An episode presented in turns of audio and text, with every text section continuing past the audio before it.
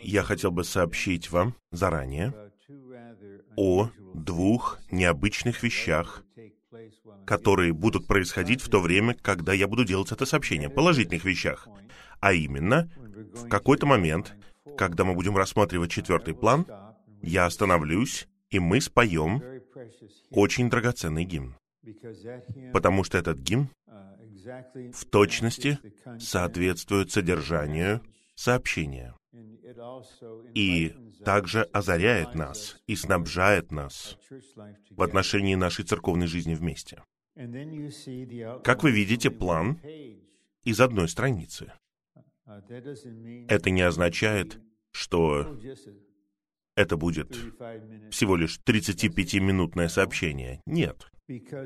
Потому что рано утром сегодня, когда я заботился об определенных человеческих вещах, внутренне Господь дал мне ощущение о том, что я должен в сообщении упомянуть один момент.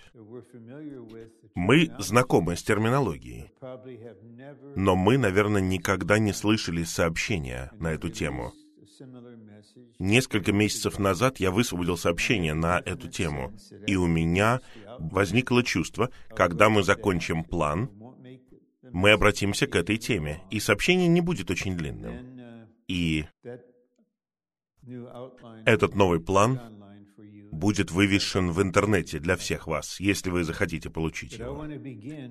Но вначале я хотел бы сказать небольшой постскриптум к тому, что я говорил вчера о молитве, которая выражает Божью волю. Мы делали акцент на определенном аспекте молитвы. Пожалуйста, вспомните, что в послании к Ефесиным в 6 главе Павел говорит посредством всякой молитвы. И у меня возникло чувство, и я хотел бы закрыть дверь перед лицом врага, чтобы он не мучил вас, когда делается акцент на знании Божьей воли, на том, что мы не должны молиться молитвами, которые не являются молитвами, и вот теперь вы с Господом, у вас возникает чувство, и вы говорите, «О, я ушел в сторону». Нет, не ушли. И перед тем, как я прочитаю стих, который поясняет все это, я приведу вам иллюстрацию это что-то, что произошло со мной 45 или 47 лет назад, как с отцом. Но я опишу это так. Хорошо. Маленькая девочка, возможно, ей лет шесть, приходит к папе и говорит, «Папа, папа, ты купишь мне пони? Купишь мне пони?» И как вы думаете, что отец скажет? «Моя дорогая, почему ты спрашиваешь о пони? Тебе что, все равно, что в сердце у твоего отца о нашей семейной жизни и о твоем будущем, а ты просишь пони?» Нет, ни один папа такого никогда не скажет. Но я вынужден был сказать. Ну, Бекки, ее звали Бекки. Бекки, мы живем в городе в Анахайме. Мы не можем иметь пони. У нас не может жить пони на заднем дворе. Может быть, кролика? Да! Хорошо. Это означает, особенно, когда мы общаемся с Отцом. Я осознаю, что это, наверное, звучит для вас необычно. Но в первом послании Иоанна, в первой главе, в стихе третьем, апостол Иоанн описывает свое бремя и говорит, что он хочет, чтобы мы узнали, в чем состоит общение апостолов. И он пишет, чтобы привести их в это общение. И он говорит, наше общение с Отцом и с Его Сыном, Иисусом Христом, Отцом. И здесь, в послании к филиппийцам, 4 главе, стихе 6, Павел говорит, «Не беспокойтесь ни о чем, а пусть во всем, во всем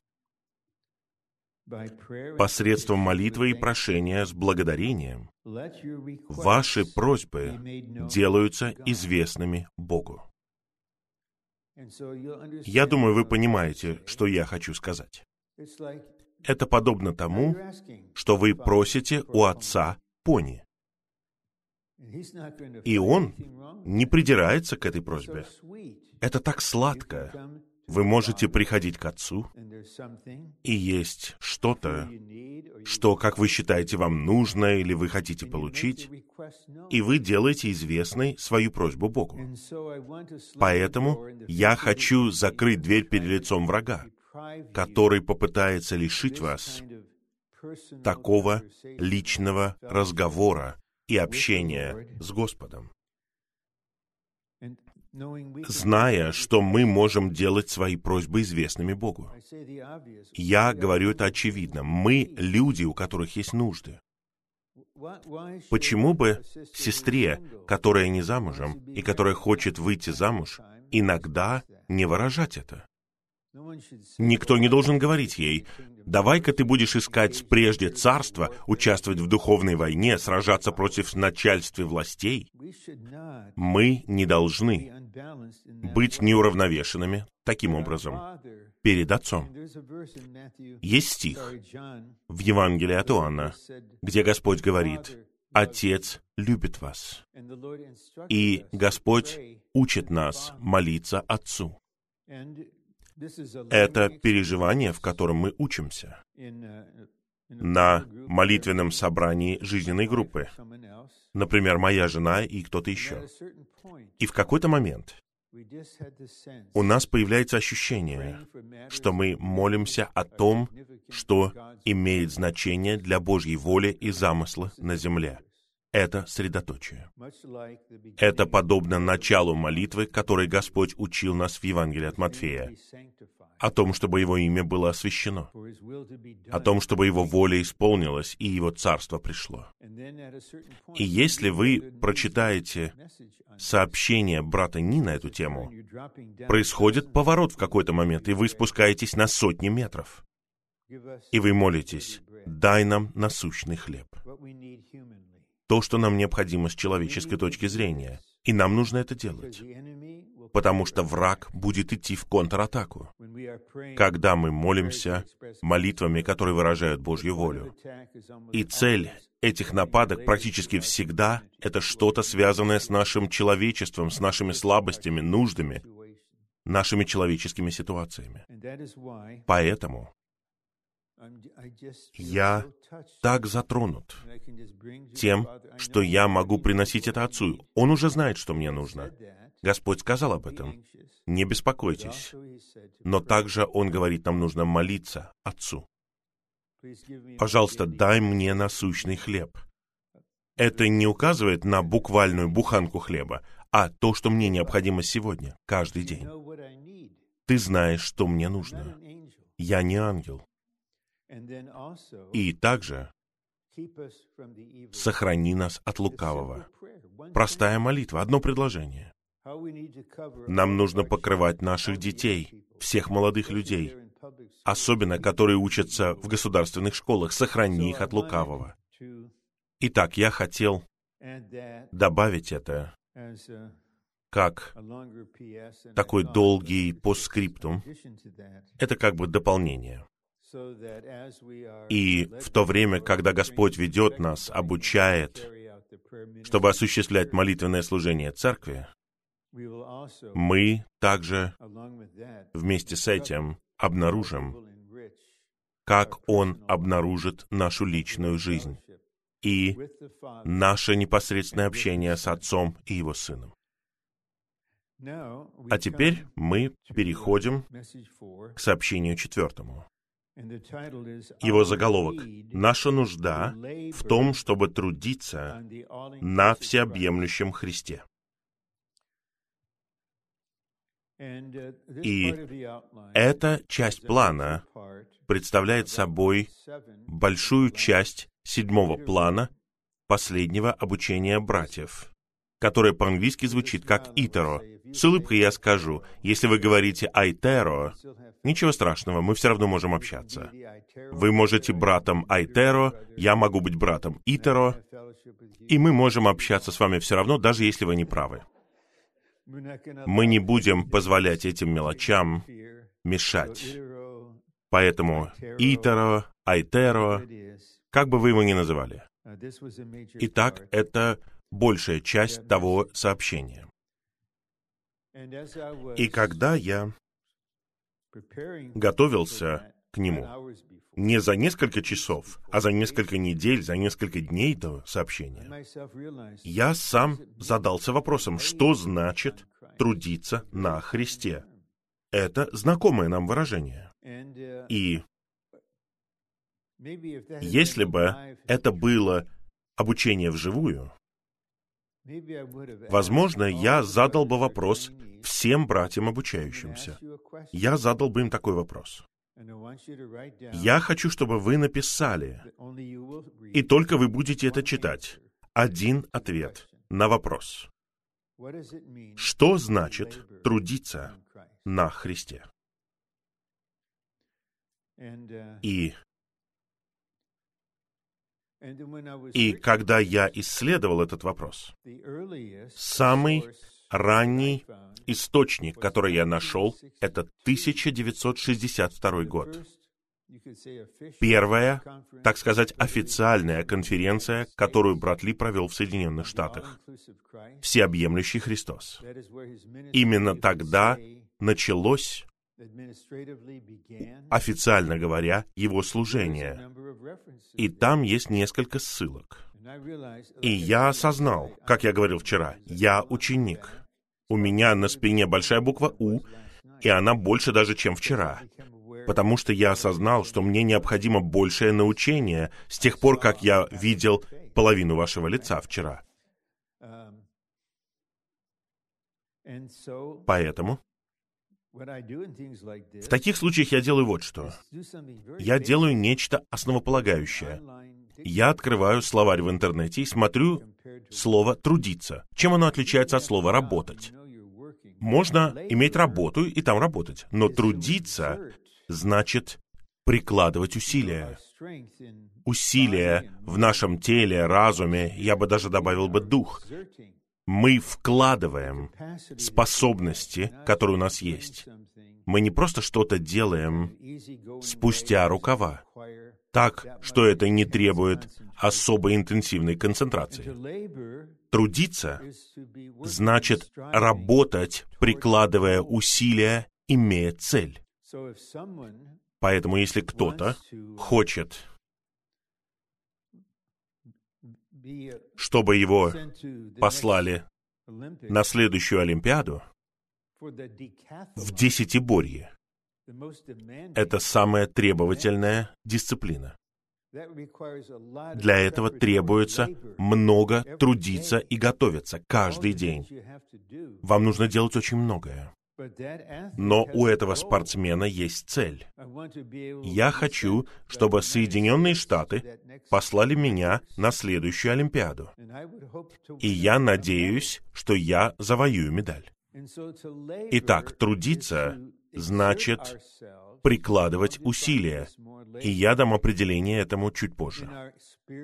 В нашем духе, в нашем сердце, во всех ситуациях, чтобы соприкасаться с Господом. Итак, это основополагающее понимание того, что мы имеем в виду под трудом. Брат Ли использовал это слово много раз. И я должен уделять этому внимание. Не просто работа, не просто время для молитвы, а трудиться. А теперь мы переходим к плану. И мы начнем с первого римского пункта. Нам, верующим в Христа, которых Христос привел в самого себя как добрую землю, показанную в прообразе ханаанской земли, нам нужно трудиться на Христе. Почему нам нужно? Почему нам нужно? Почему мы просто не можем быть здесь? Ну, Когда дети Израиля были в пустыне, им не нужно было трудиться ни над чем. Они просто выходили шесть раз в неделю и собирали манну. Сорок лет. Они устали от нее. И я верю, что среди этого большого числа людей наверняка были какие-то изобретательные женщины, которые делали совершенно различные вещи из манны. Пироги из манны, суп из манны, кексы из манны, разные вещи из манны. Но в конечном итоге это всего лишь манна, манна, манна, и все. Единственное, что им нужно было делать, это вставать и собирать ее. А в Египте единственное, чего они причащались, это ягненок. Если у них был ягненок, значит, кто-то заботился о них. Но я не думаю, что это очень тяжелый труд. Но когда они пришли в добрую землю, как было ясно показано в сообщении на эту тему на последнем летнем обучении, манна прекратилась. Прекратилась. И в качестве перехода народ Израиля мог причащаться остатков там, каких-то вещей, которые остались там. Но после этого они должны были трудиться на своем наделе земли, который был выделен им. Вот так все устроено. Вы не можете жить там за счет манны. Манны больше нет. И это подводит нас к пункту второму, который является картиной церковной жизни в Господнем восстановлении. После того, как народ Израиля вошел в ханаанскую землю, овладел ей и получил свои уделы, он стал трудиться на земле. По большей части это было земледелие. Если вы когда-либо были на ферме, куда я ездил каждое лето, какое-то время, с того момента, когда я был маленьким мальчиком и до окончания школы, я узнал, что значит труд. Во сколько они встают. И как они работают до захода солнца. И у меня был один дядя, который жил на этой ферме со своим братом и их отцом, прежде чем он ушел к Господу. Он был невероятно сильным человеком. И он работал на шахте. Большинство мужчин зарабатывали именно так, на северной части полуострова Мичиган. Он уходил рано утром, трудился на шахте, приходил домой часа в четыре и потом много часов трудился на ферме. Это впечатлило меня. Это труд. И теперь мы тоже трудимся на земле. Нравится вам это или нет? Мы находимся в своем уделе доброй земли, всеобъемлющего Христа, показанного в прообразе доброй земли. И мы знаем из послания к Колосинам 1.12, что мы все получили свой удел. И я напоминаю обучающимся снова и снова, когда они встают говорить. Они встают в очередь, чтобы говорить в среду вечером. Это чудесно. Это воодушевляет их говорение. Или на занятиях они очень хорошо говорят. И я говорю им, вы стоите в очереди, и у вас есть пункт, которым вы хотите поделиться. И один или два человека говорили то же самое. И вы задаетесь вопросом, о нет, что мне теперь делать? И я говорю им, пожалуйста, осознайте кое-что. Есть доля Христа, которая есть только у вас. Больше ни у кого ее нет. Ни у апостола Павла, ни у Итнеса Ли, ни у Вочмана Ни, ни у брата, который служит вам на обучении, ни у кого. Поэтому я воодушевляю вас, поделитесь этим же пунктом. Но то, что вы преподнесете им, когда вы будете говорить эту минуту или около того, это доля, которая есть только у вас. И мы можем полностью переживать всеобъемлющего Христа и наслаждаться этим Христом, только если мы преподносим друг другу эту долю. Поэтому у нас есть удел. И каким-то образом у нас должно возникнуть осознание, как там двигаться вперед. И я надеюсь, это сообщение поможет нам немного научиться тому, что значит трудиться. Потому что время утреннего оживления — это не труд.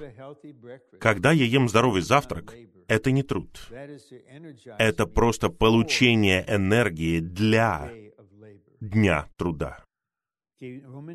Второй римский пункт. После того, как народ Израиля вошел в ханаанскую землю, овладел ей и получил свои уделы, он стал трудиться на земле. Были они готовы трудиться на земле или нет, это имело серьезное значение. Нельзя было говорить, нет, я просто буду молиться о том, чтобы что-то сошло с неба, или когда я проголодаюсь, я просто приду к тебе домой и скажу, я могу поесть с вами? Лучше почитайте второе послание к Фессалоникийцам, третью главу. Павел говорит, если кто-то не хочет работать, то пусть и не ест. Он не хочет работать. Дело не в том, что он не может найти работу, а в том, что он не хочет. Я знаю таких братьев.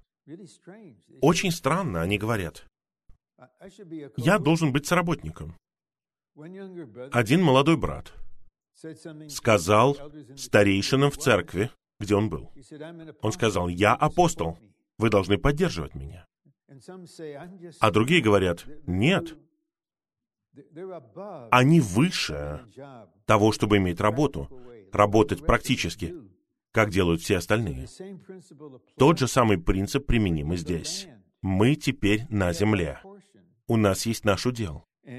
И если мы хотим произвести что-то, нам нужно научиться трудиться на ней. Они должны были трудиться на земле и возделывать ее. Это картина того, что нам нужно старательно трудиться на Христе, чтобы наслаждаться Его всеобъемлющим богатством. Но это всего лишь начало. В чем состояла цель Бога, когда Он вывел народ из Египта, провел через пустыню и привел в ханаанскую землю? Неужели его цель состояла только в том, чтобы они возделывали землю и производили богатство, чтобы они жили здоровой жизнью. Нет, у них было три требования. Первое. Бог хочет построить свое жилище. Не скинию, она всего лишь временная. Он хочет построить дом, жилище.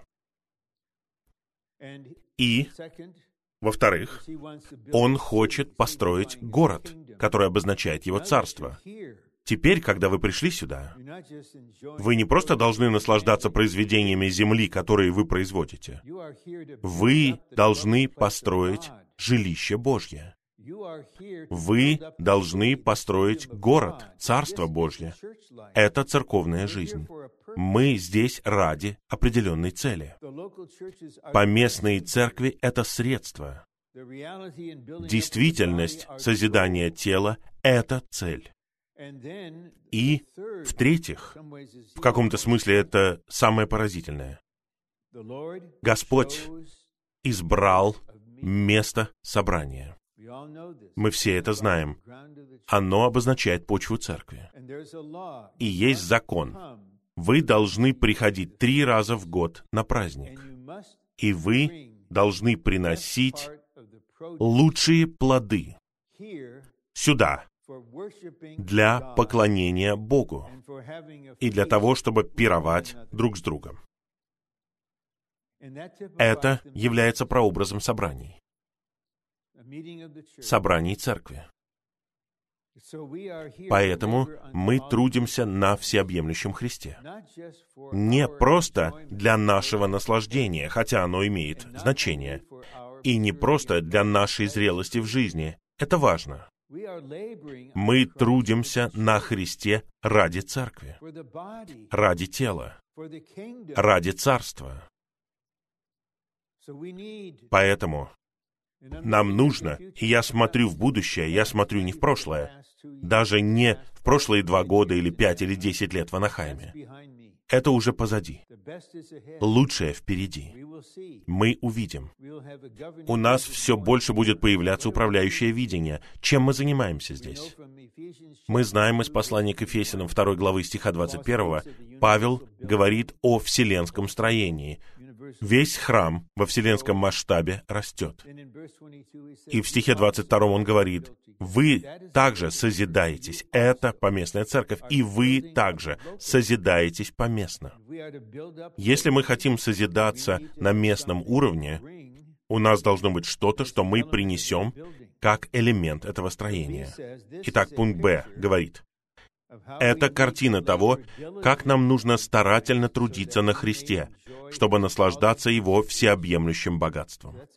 Это картина того, как нам нужно старательно трудиться. Не согласно настроению. Мне нужно делать одну вещь, и у меня есть помощник. Это касается моего здоровья. Мне нужно упражняться. Делать упражнения, которые полезны для человека моего возраста и так далее. И я бы сказал, в 90% случаев мне не хочется этого. Мне просто не хочется этого. И вот я обнаружил, что мне нужен помощник, потому что если я один, как я и был один какое-то время, мной управляют мои чувства. Но теперь есть кто-то, кто помогает мне. Время прогуляться. И я так благодарен, так благодарен за то, что я упражняюсь. Поэтому, когда мы говорим о старательном труде, как мы увидим позднее, я намеренно не говорю вам определение пока. Я скажу его в нужное время. Мы не должны быть под управлением настроения. И братья, когда они достигают среднего возраста, я думаю, если они будут откровенны, они обнаружат, что, ага, не думайте, что только у сестер есть чувства и эмоции. О, у братьев среднего возраста тоже бывает настроение. И вот брат просто в очень счастливом, радостном настроении. Он приходит первым, садится на первом ряду, активен на собрании. А через две недели он приходит с 20-минутным опозданием, садится сзади, он в плохом настроении. Ну, человек с таким настроением не может быть одним из царей в царстве. Но у нас есть настроение, мы люди. И настроение появляется в результате того, что происходит что-то в нашем теле и в нашей душевной жизни. Но нам необходим сильный дух, который будет самой сильной частью нашего трехчастного существа. И мы упражняем свою волю, чтобы взаимодействовать с Господом и с Его волей, и как бы мы себя ни чувствовали, я не потрачу впустую этот день, потому что я подавлен или у меня какие-то чувства. Я не буду тратить впустую 16 часов. Но я буду упражняться, чтобы соприкасаться с тобой, как бы я себя ни чувствовал. Для этого нам необходимо участвовать в молитве в третьей главе послания к Ефесиным. Павел вставал на колени и молился о нас, чтобы Отец Славы дал нам дух и усилил бы нас. четырехкратной силой из первой главы послания к Ефесиным, чтобы Он укрепил нас во внутреннего человека, чтобы Христос устроил себе дом в нашем сердце. Итак, после этой картины труда на доброй земле для того, чтобы собрать материалы для Божьего жилища, и чтобы мы построили город Царство Божье, и чтобы у нас были произведения для поклонения Богу, вот теперь мы остановимся, и служащие сестры знают это, мы споем, и когда вы будете его петь, вы узнаете — почему я прошу вас это сделать. Гимн 622.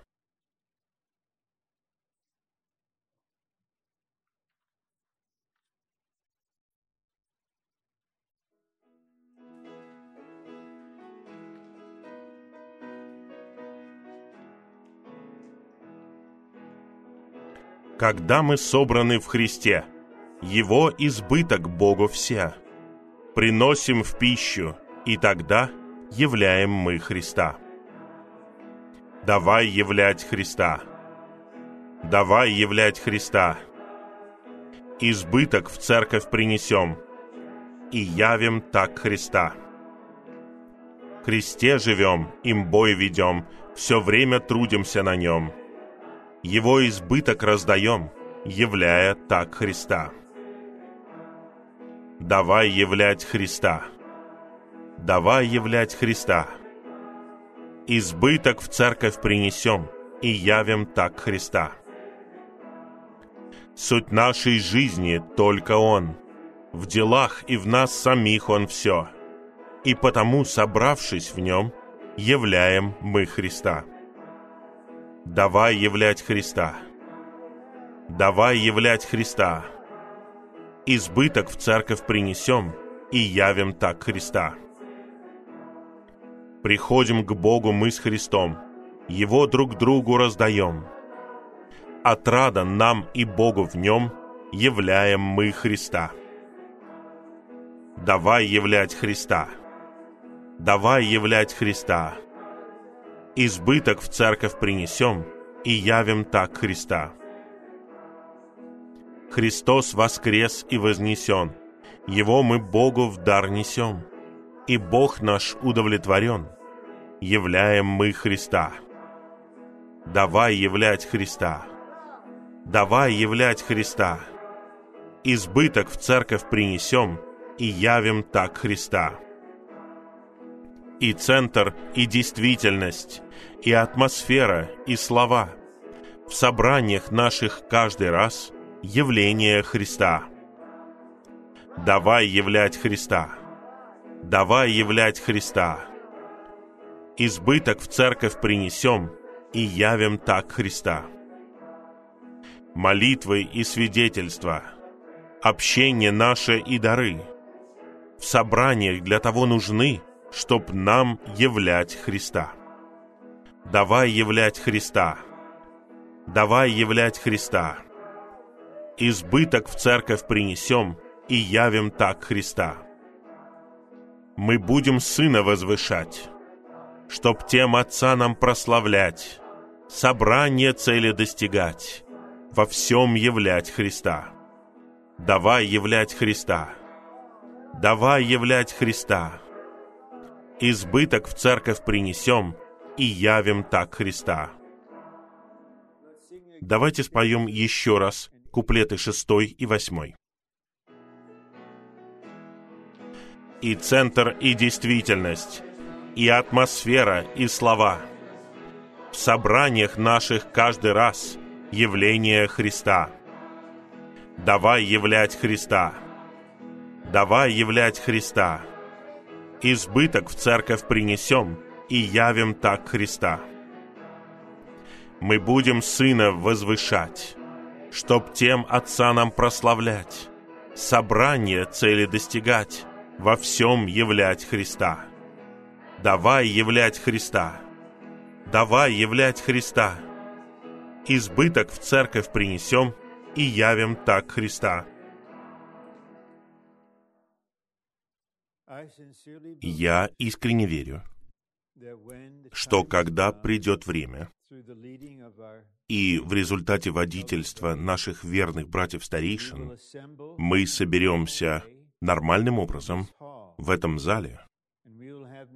И у нас будут проходить собрания для молитвы, у нас будут собрания для Господней трапезы и для пророчествования.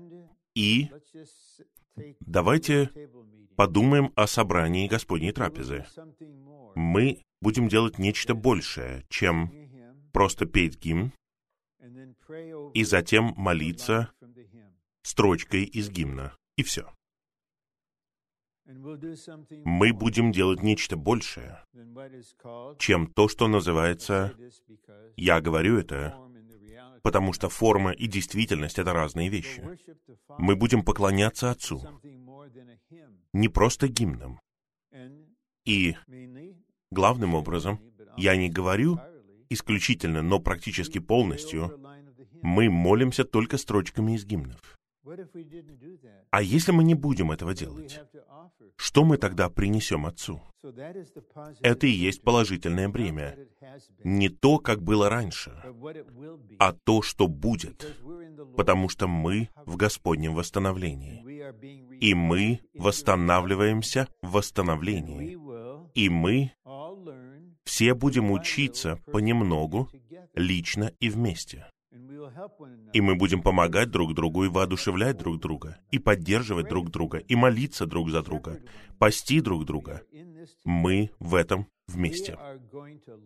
Мы будем трудиться на всеобъемлющем Христе. Мы узнаем, что это значит, и мы будем учиться это делать. А теперь рассмотрим эту часть плана. И я слежу за временем, я не буду говорить очень долго. Мы будем рассматривать это в других разделах. Жизнь, которой мы живем после того, как мы вошли в Христа как добрую землю, это жизнь труда на Христе. Это не просто деятельность, которую мы исполняем иногда. Это жизнь. Это жизнь труда. Нам, Господним людям, живущим во всеобъемлющем Христе, нужно трудиться на Христе, искать Христа и наслаждаться Христом в каждой ситуации. Искать Христа и наслаждаться Христом в каждой ситуации. Просто подумайте, о любом дне недели. Есть ли здесь кто-либо, кто может провести три часа во вторник и в пятницу, читая Слово, изучая планы при помощи МЗП, читая сообщения, никто из нас этого не может делать. У нас есть человеческие обязанности. Иногда нам нужно вставать рано утром, ехать 45 минут на работу, и затем нам нужно быть усердными и надлежащими во всех наших обязанностях. Затем мы возвращаемся домой, и если вы приезжаете домой, и у вас трое детей, вы не просто приезжаете домой и садитесь в кресло. У вас есть товарищ, который нуждается в том, чтобы вы сделали это, и дети приходят к вам.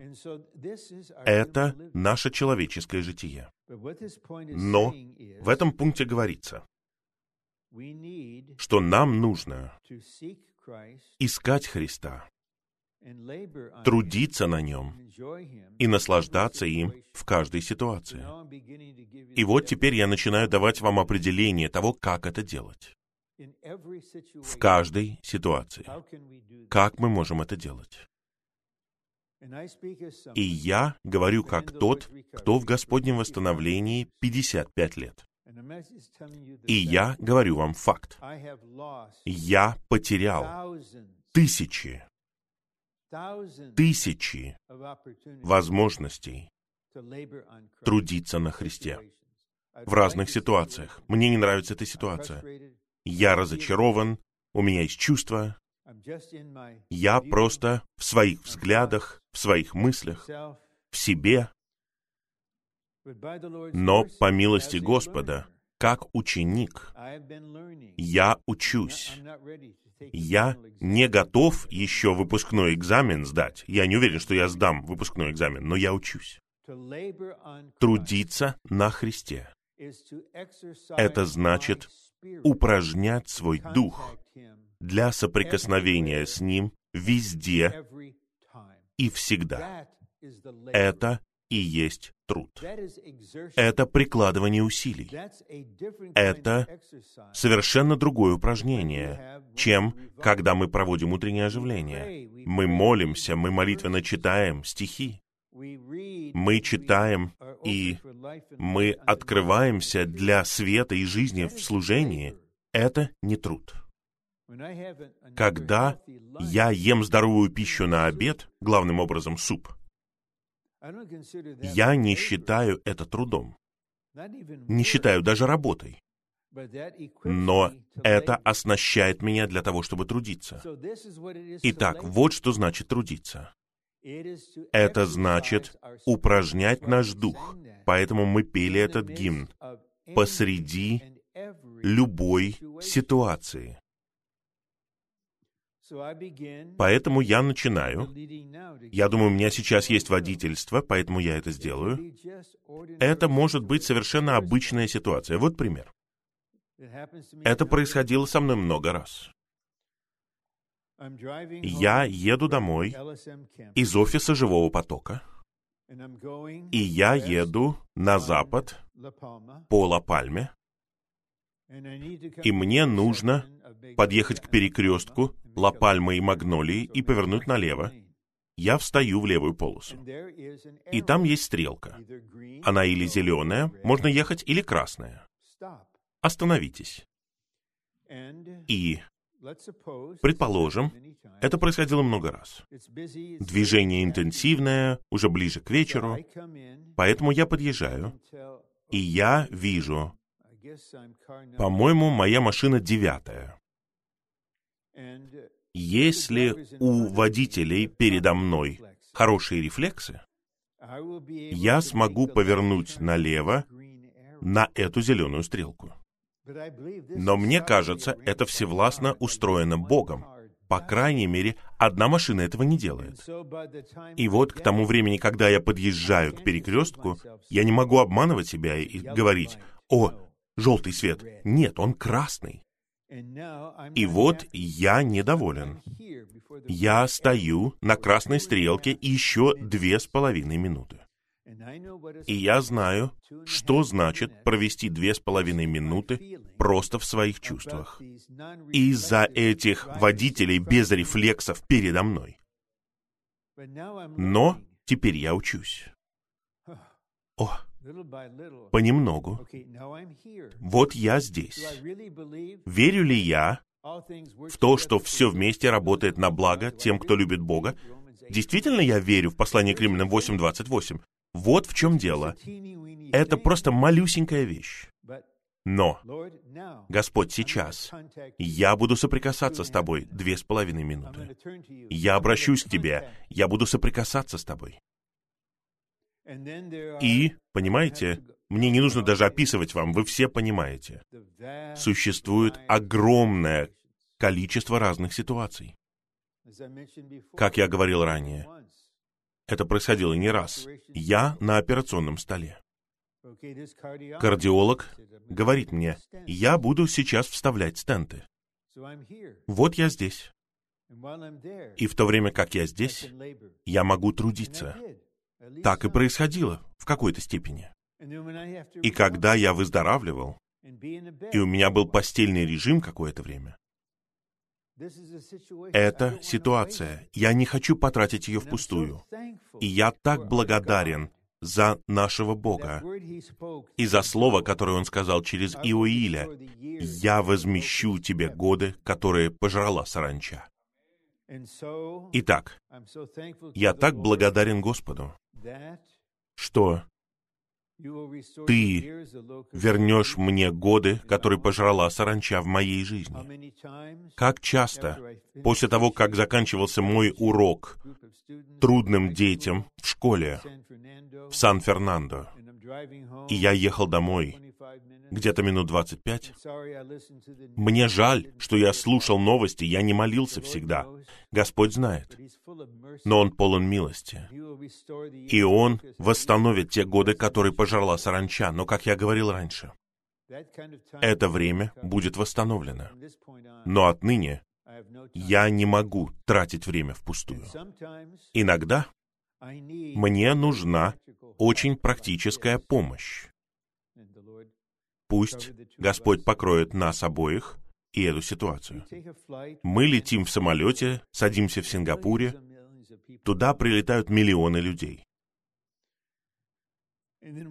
Мы подходим к паспортному контролю, и там очереди невероятные.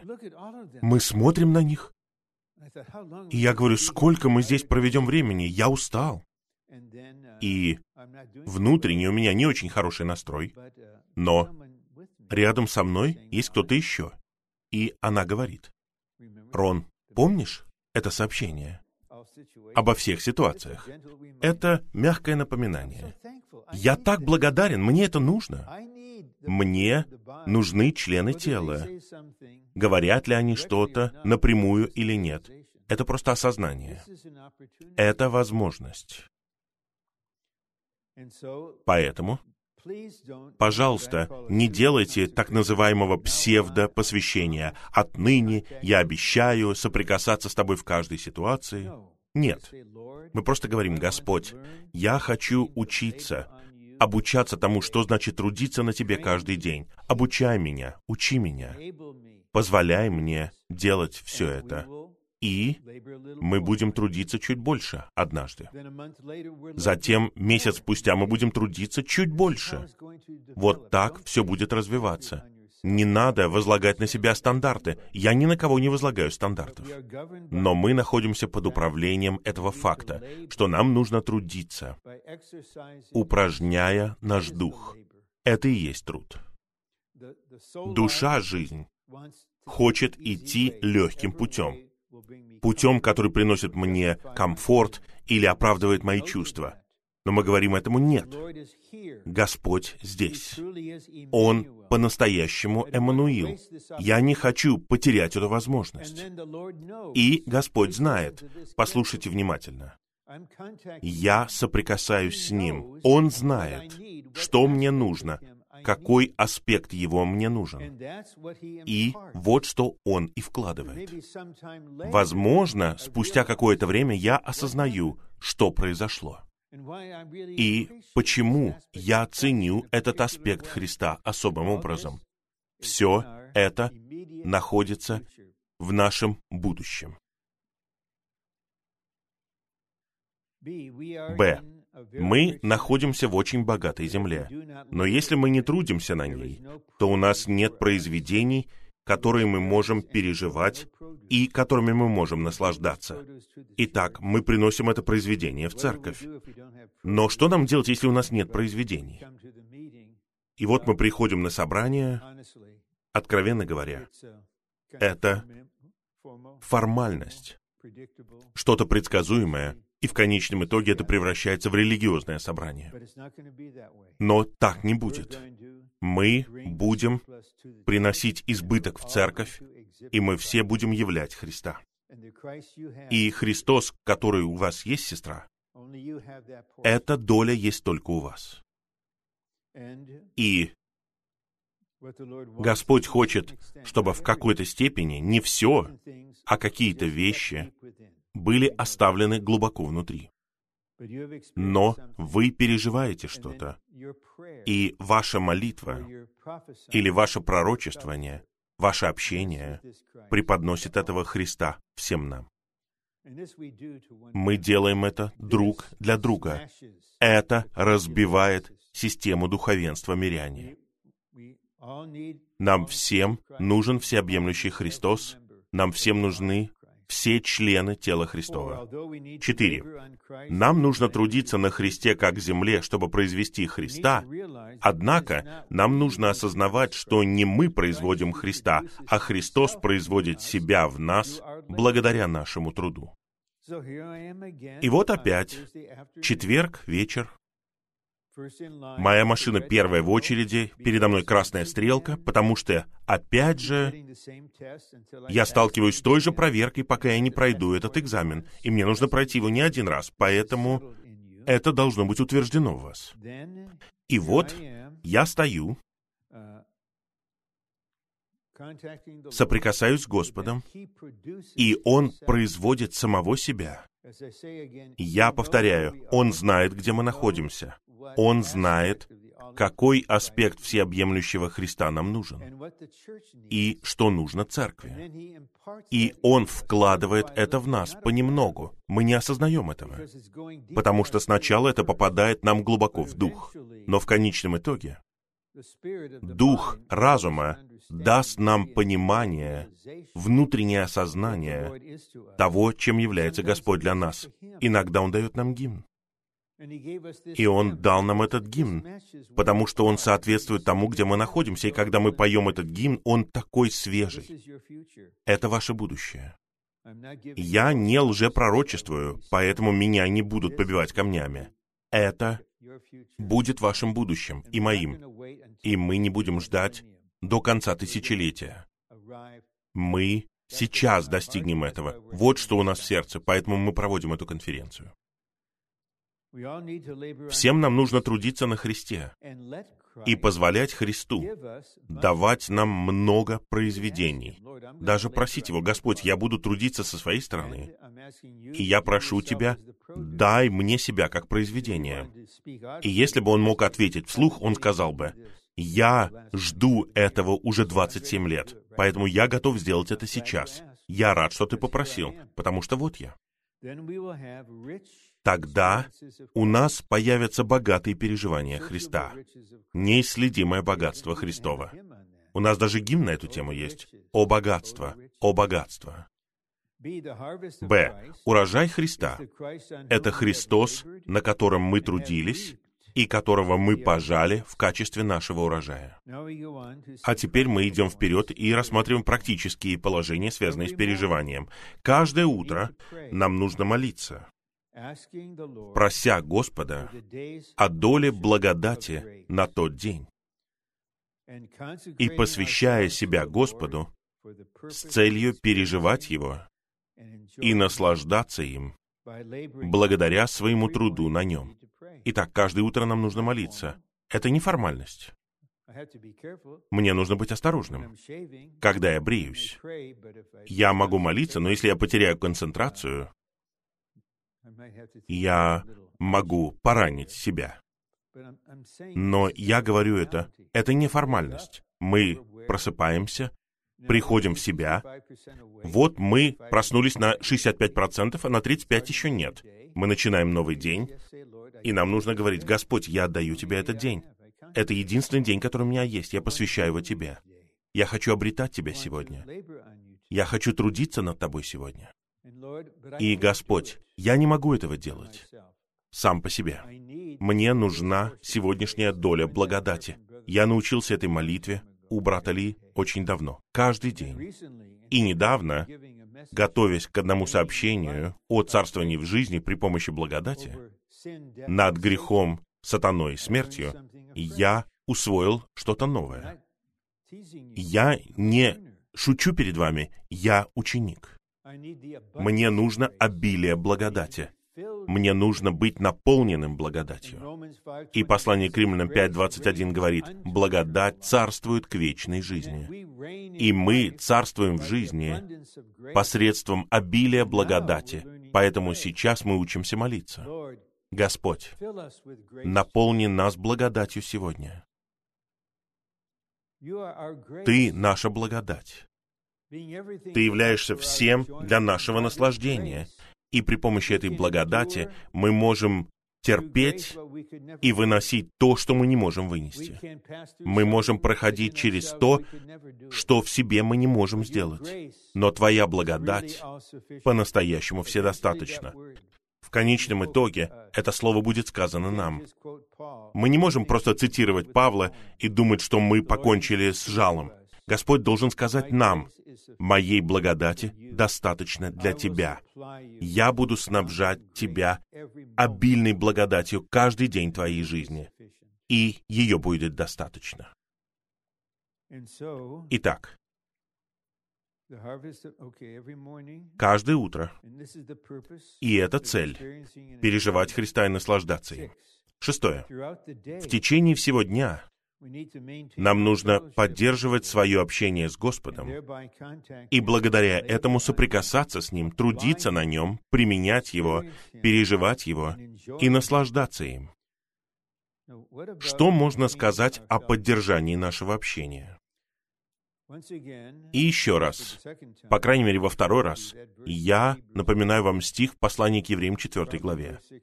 По-моему, стих 12, где говорится о разделении души и духа. Но позвольте мне повторить кое-что. Мы можем сказать, что мы трехчастные, так? Это как три круга. Это круги в трех измерениях. Снаружи тело, внутри тела находится душа, а глубоко внутри души находится дух. И для того, чтобы жить человеческой жизнью и осуществлять работу и быть нормальными, мы должны использовать способности нашей души. Как человек может быть студентом, не используя свой разум и память? И вот что происходило. Это происходило со мной многие годы. В то время, как я преподавал в этих трудных обстоятельствах, я участвовал в этом полностью. И мне давали самых сложных учеников. Это было особое образование.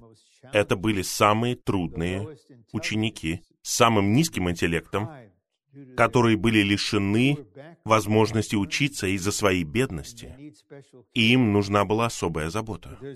Но также были те, у кого были психологические проблемы. И также я должен был заботиться о самых одаренных учениках, от одной крайности в другую. И я помню, однажды, это было очень давно, еще до того, как у нас появились ксероксы, была такая вещь, как мастер-копия. Вы писали на ней, и потом вы вкладывали ее в размножитель. Нужно было уложить на барабан, разгладить, и потом вы начинали вращать, и у вас появлялись копии. И вот я очень усердно трудился над одним уроком, потом пошел в комнату, положил мастер-копию на барабан, начал вращать и увидел, что произошло. Там была складка по диагонали, и все было разрушено. И внутренне я сказал, сколько еще я буду учить этих детей? И ответ пришел немедленно. Пока ты не полюбишь их. Итак, вот я в этой ситуации. Как я уже говорил вам, я не буду повторять предыдущее сообщение. Я спросил в общении у брата Ли об этом, и я усвоил, что моя душа должна быть отделена от моего духа при помощи слова, как меча. Это означает, что внешне я могу использовать все способности своей души, как я делаю это сейчас. Но внутренне мой дух не связан тем, что делают эти способности. Поэтому внутренне я могу молиться. И в общении с Господом одновременно. И все мы будем приведены в это положение. Если у вас есть какое-то чувство об этом, тогда я предлагаю вам помолиться над этим стихом, прочитать примечание. Возможно, вам нужно почитать, что говорит брат Ни в книге «Сокрушение внешнего человека». Так мы будем жить одновременно в двух сферах, и мы будем жить в общении. И это становится исключением, когда мы так не живем. И тут же у нас появляется чувство, нет, я не буду этого говорить, я не буду так думать, я не буду этого чувствовать, потому что это лишает меня общения, и мы будем возвращаться к нему все быстрее и быстрее. Итак, это открывает путь для того, чтобы мы переживали его. Шестое. В течение всего дня нет, я читал это. Седьмое. Упражнение нашего духа — это ключ к тому, чтобы трудиться на Христе, переживать Христа и производить Христа. Упражняйте свой дух. Это одно из наших обычных выражений. Но разве это был не чудесный гимн 624. Дух свой упражняйте. Дух свой упражняйте.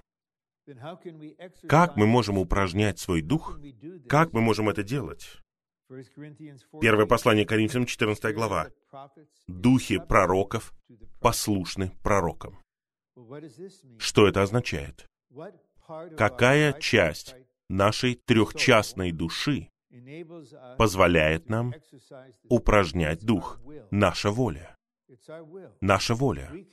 Мы можем быть в духе в любой момент, когда мы захотим. В любой момент. Поэтому, когда Господь обретет больше почвы в нашей воле, и мы будем едины с Ним в нашей воле все больше и больше, тогда мы не будем ждать чего-то воодушевляющего, какого-то внешнего благословения, которое придет в нашу жизнь, или того, что у нас изменится настроение, или того, что этот человек изменится, или наш начальник станет другим. Это все ситуации. У меня есть чувство об этом, но я не буду под управлением настроения, потому что это будет означать, что враг манипулирует мной. Это его цель. Я буду упражнять свой дух. Я выбираю делать это. И если мы не знаем, что это значит, тогда мы просто должны сказать Господу, «Господь, что значит упражнять свой дух? Покажи мне, что значит это внутренне». И поскольку дух находится глубоко внутри, вы будете упражнять все свое существо. В 1967 году, после того, как у брата Ли была операция где-то в туловище, и он по большей части восстановился, но он позднее сказал нам, когда он говорил, упражняя свой дух, у него возникало неприятное чувство в этой части его тела, потому что вы упражняете то, что находится глубоко в вашем существе. Это не означает, что мы полагаемся на какие-то физические чувства, но мы не можем быть пассивными. И некоторые из нас, по своей предрасположенности, во многих отношениях мы пассивные. Я знаю, что это значит. Но мы не можем быть под управлением своей предрасположенности. Это будет лишь увеличиваться с годами. Если наша предрасположенность не затронута, я не говорю, что ее невозможно затронуть, когда вы пожилые, но очень трудно это сделать. Это величайшее препятствие. И если кто-то по своей природе напористый, он как Петр, он готов действовать без каких-либо мыслей, хорошо, ему потребуется другое обучение от Господа. Ничто не может этого заменить. Это основополагающий духовный принцип в Господнем восстановлении. Упражняйте дух. И первый раз, когда я поехал со 140 святыми на Тайвань, я был глубоко затронут. И я затронут до сих пор.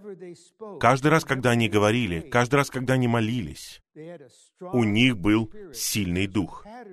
Это был такой образец для меня до сегодняшнего дня. Упражнения духа. Они не были какими-то необычными, они были совершенно нормальными в говорении, но вы чувствовали духа. И на одном собрании брат Ли проводил обучение в 1987 году в Ирвинге, в Техасе. Там было несколько соработников, и один из соработников говорил свидетельство. И брат Ли остановил его и сказал, «Брат, упражняй свой дух. Нам нужно упражнять свой дух. Везде, постоянно, когда мы бодрствуем. Мне неизвестны какие-либо требования к нам делать это, когда мы спим. Я не знаю, что происходит, когда мы спим, но иногда я просыпаюсь, и у меня чувство, будто я пишу план, в то время как я сплю. Я не знаю, как это возможно, но сейчас я подчеркиваю часы бодрствования. Я оставляю время сна Господу и Его защите. Итак, в течение дня нам нужно упражнять свой дух. Под пункт А к пункту седьмому. Чтобы трудиться на Христе, нужно упражнять свой дух с целью соприкасаться с Духом. действительностью всеобъемлющего Христа, как доброй земли. Когда мы соприкасаемся с Духом, мы соприкасаемся со всеобъемлющим Христом. Это так просто. Мы находимся в земле, мы находимся в Христе. Мы не в Египте. Мы не в пустыне. Мы в Ханаане. Мы здесь все вместе.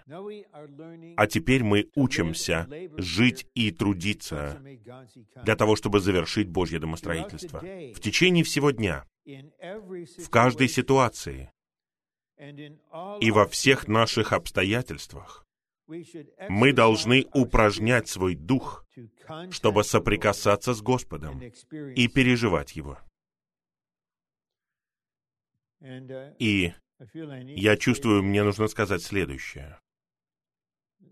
Насколько я понимаю, нет такой ситуации в любом аспекте нашей жизни, которая может послужить оправданием для того, чтобы мы не упражняли свой дух. Мы не можем сказать, «Господь, я так болен, или кто-то разбил мою машину, или произошло что-то серьезное с моим отцом, и он в критическом состоянии. Разве у меня нет теперь права пребывать в своем «я» из-за этого? Ну, если вы хотите жить в старом творении, пожалуйста, можете так делать. Но Господь пастырь ваших душ. Он знает ваши страдания. Он заботится о вас. Он молится о вас. Он служит вам. А вы сможете просто упражняться и соприкасаться с Ним. И, возможно, самая трудная ситуация, в которой я оказался со святыми, произошла в 1981 году. У нас было необычно сильное молитвенное собрание во вторник вечером. И были высвобождены молитвы, чтобы покончить с врагом, стоящим за правительством в Калифорнии. Я пошел домой и узнал, что пропал наш молодой брат Бен. И я узнал, где это произошло, где полиция развернула свой штаб в многоквартирном комплексе в Анахайме. И мы его так и не нашли. И брат Ли хотел, чтобы я информировал его. И я был очень близок с этой семьей. Я знал этого 12-летнего брата, я заботился о нем на детских собраниях, я готовил его к крещению. И вот, спустя две ночи, я был дома у этих родителей. И пришел вечерний детектив из анахаймской полиции. Они сказали, что нашли тело погибшего мальчика, но они не могли его опознать пока. И тут раздался звонок. В три часа ночи я был у них дома. И можно было понять, что именно там говорили. Голос сказал мне, трудно это говорить, но это ваш сын. И я всю ночь провел у них в гостиной на диване. Что сказать? Как мы смеем что-либо вообще говорить? Лучшее, что мы можем сделать, это сами быть едиными с Господом, упражнять свой дух, быть каналом жизни. и просто мягко помогать им, не увещевать им, а помогать им посреди этой душераздирающей и ужасной потери и боли. Вы все равно можете соприкасаться с Господом. И затем, когда брат Ли узнал об этом, он связался со мной и сказал, я хочу приехать к ним домой. Тогда я поехал к нему в квартиру, привез его на машине к ним, и вот он пришел. Человечески божественный и божественно человеческий. Он служил им, и он сказал им, мы можем спеть гимн. И мы спели этот гимн. Не обещал Бог солнце без бурь. Мы спели этот гимн. Все это было в духе. И на похоронах мы пели этот же гимн. Все, что я преподношу вам, для меня это не просто доктрина. Это не теория. Это что-то действительное. Мы все живем человеческой жизнью. Человеческая жизнь сама по себе жизнь страданий, трудностей. И мы здесь, внешне, в старом творении.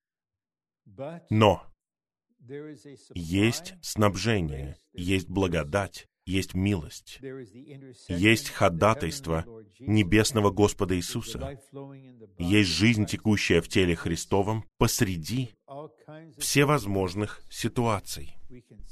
мы все равно можем соприкасаться с Господом. Он знает, что нам нужно. И последний пункт. Мы трудимся на Христе как доброй земле, упражняя свое сердце, чтобы проявлять веру в Господа.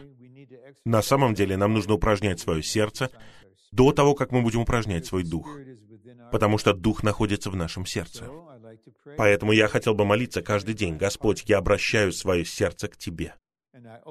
И я открываю свое сердце для Тебя в вере и любви. Я все еще не вижу Тебя, но я люблю Тебя. Я не вижу Тебя, но у меня есть вера в Тебя. И я отдаю Тебе этот день. И теперь я молюсь, наполни меня благодатью. Моя обязанность состоит в том, чтобы молиться. И приходит благодать чтобы проявлять веру в Господа и любить Господа, и упражняя свой дух, чтобы соприкасаться с Господом и получать раздаяние всеобъемлющего, животворящего Духа, действительности Христа как доброй земли.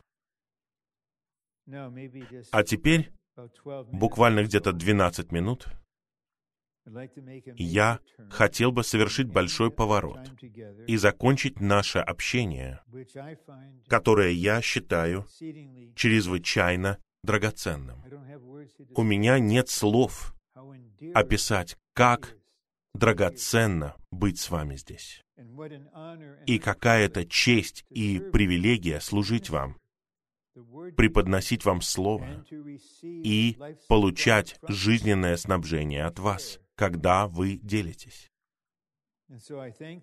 Я благодарю Господа за Его водительство, и я буду опираться на план, который передо мной. Это дополнительный план. Завтра я его предоставлю братьям, и вы сможете его получить позже. Мы по-прежнему говорим о прообразе ханаанской земли, которая обозначает всеобъемлющего Христа. В Исходе 3.8, 3.17, 33.3, в Левите 20.24, числах 13.27, числах 14.8, Второзаконии 6.3, Второзаконии 26.9 и 15, Второзаконии 27, стихе 3, книге Иисуса Навина 5.6 и во многих других стихах. Их всего около 20. Если вы не успели записать все ссылки, они будут в плане. Все эти стихи объединяют одно выражение. Цитата. «Земля, текущая молоком и медом. Снова и снова, с самого начала в Исходе, с третьей главы, «Я веду вас в землю, текущую молоком и медом». И, наконец, я обратил на это внимание, и я спросил у Господа, почему ты говоришь об этом так много раз? Что это означает? Почему она называется «земля, текущая молоком и медом»? И вот я говорю вам то, что я усвоил. Главным образом, я буду читать этот план вам, потом я скажу что-то личное в конце, и у нас останется еще полчаса. Молоко и мед производятся в результате слияния двух жизней — растительной жизни и животной жизни. Итак, слияние двух жизней. Во Второзаконии 8.8 мед поставлен в один ряд с растениями. Это растительная жизнь. Пшеницей, ячменем, лозой, смоковницей, гранатами и масличным деревом. Во Второзаконии 32.14 молоко поставлено в один ряд с животными, коровами и овцами. По большей части мед связан с растительной жизнью, а большая часть молока связана с животной жизнью. Правильно? Когда я был маленьким мальчиком на ферме, меня пытались научить доить корову. Нужно особым образом браться за вымя.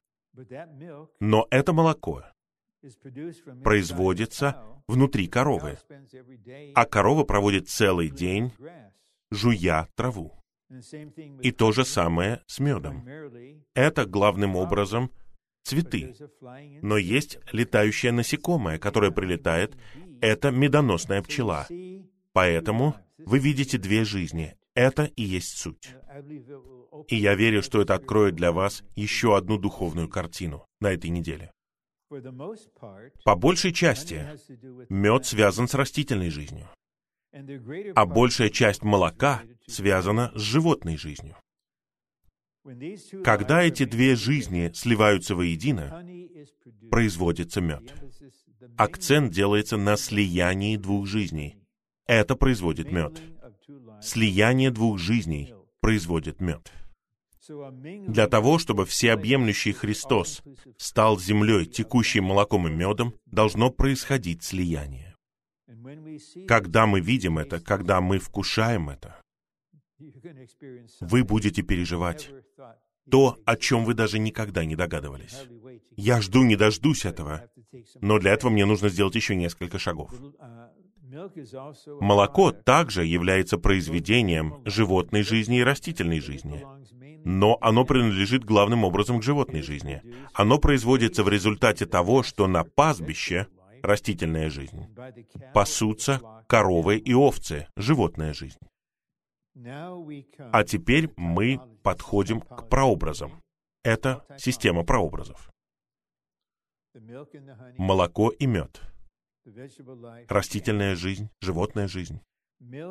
Молоко и мед, являющиеся слиянием животной жизни и растительной жизни, обозначают два аспекта жизни Христа. Два аспекта. Каждый из них обозначает два аспекта. Искупающий аспект и порождающий аспект. Растительная жизнь — это жизнь, которая порождает и умножается. Эта жизнь обозначает порождающую и умножающуюся жизнь Христа. Евангелие от Иоанна 12.24. Пшеничное зерно. Оно падает в землю и умирает. Его оболочка разрывается, высвобождается жизнь, и что происходит? Оно производит много других зерен пшеницы. Это аспект смерти Христа, жизневосвобождающий аспект.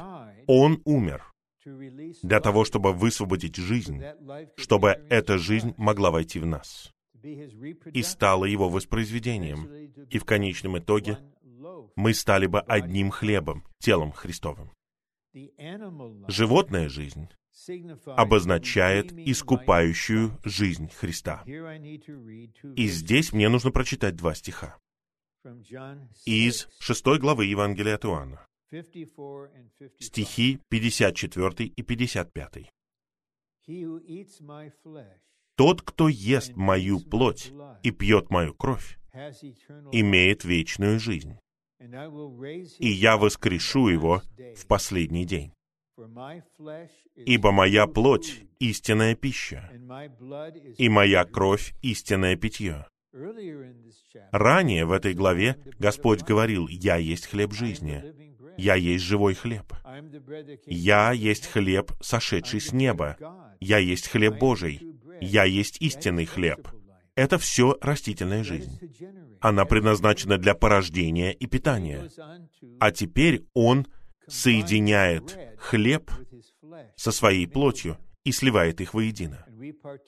И мы причащаемся обоих аспектов. Искупающая жизнь. Искупающий аспект жизни Христа предназначен для нашего юридического искупления. А порождающий аспект жизни Христа предназначен для нашего органического спасения.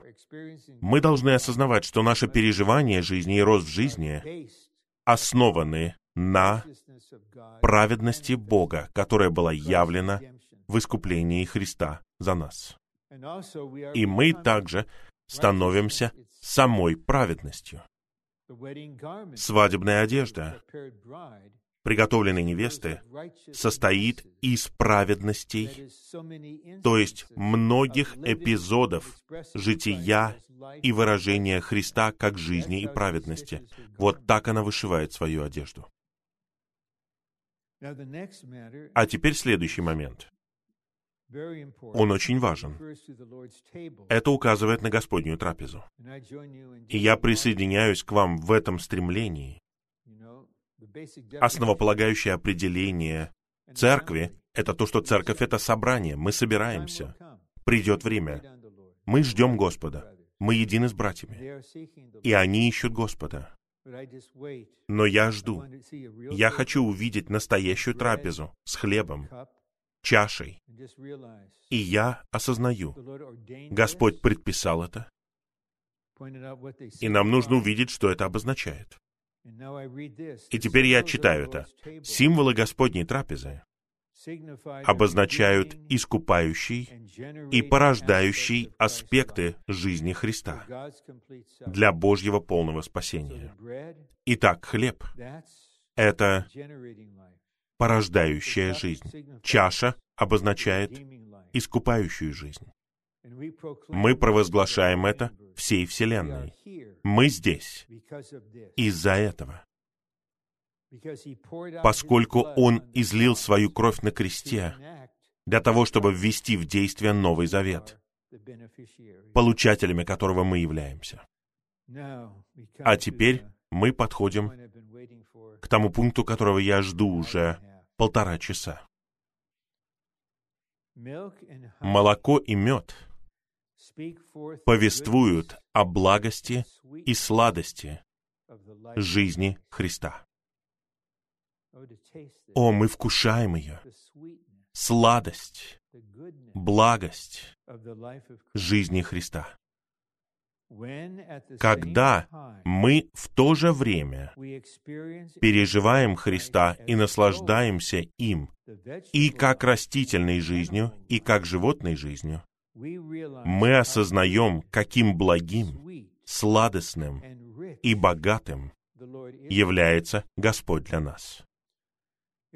Возможно, что многие из нас, возможно, все мы, когда мы соприкасаемся с Господом и питаемся Господом, мы касаемся растительной жизни, хлеба, дерева жизни, мы пьем воду жизни. И это правильно, это необходимо. Но бывает так, и обычно делаем это мы в первую очередь, мы молимся о том, чтобы Господь применял к нам свою кровь согласно Его оценке. И мы принимаем Его как действительность приношения. Но, пожалуйста, обратите внимание, я говорю вот что. В то же время мы соприкасаемся с Христом, переживаем Его, наслаждаемся им. и как растительной жизнью, и как животной жизнью, и как порождающей жизнью и искупающей жизнью. Когда они соединяются вместе, как в конце шестой главы Евангелия от Иоанна, тогда мы переживаем молоко и мед. Это комбинация. У нас были и другие драгоценные переживания и время наслаждения, но это другое измерение.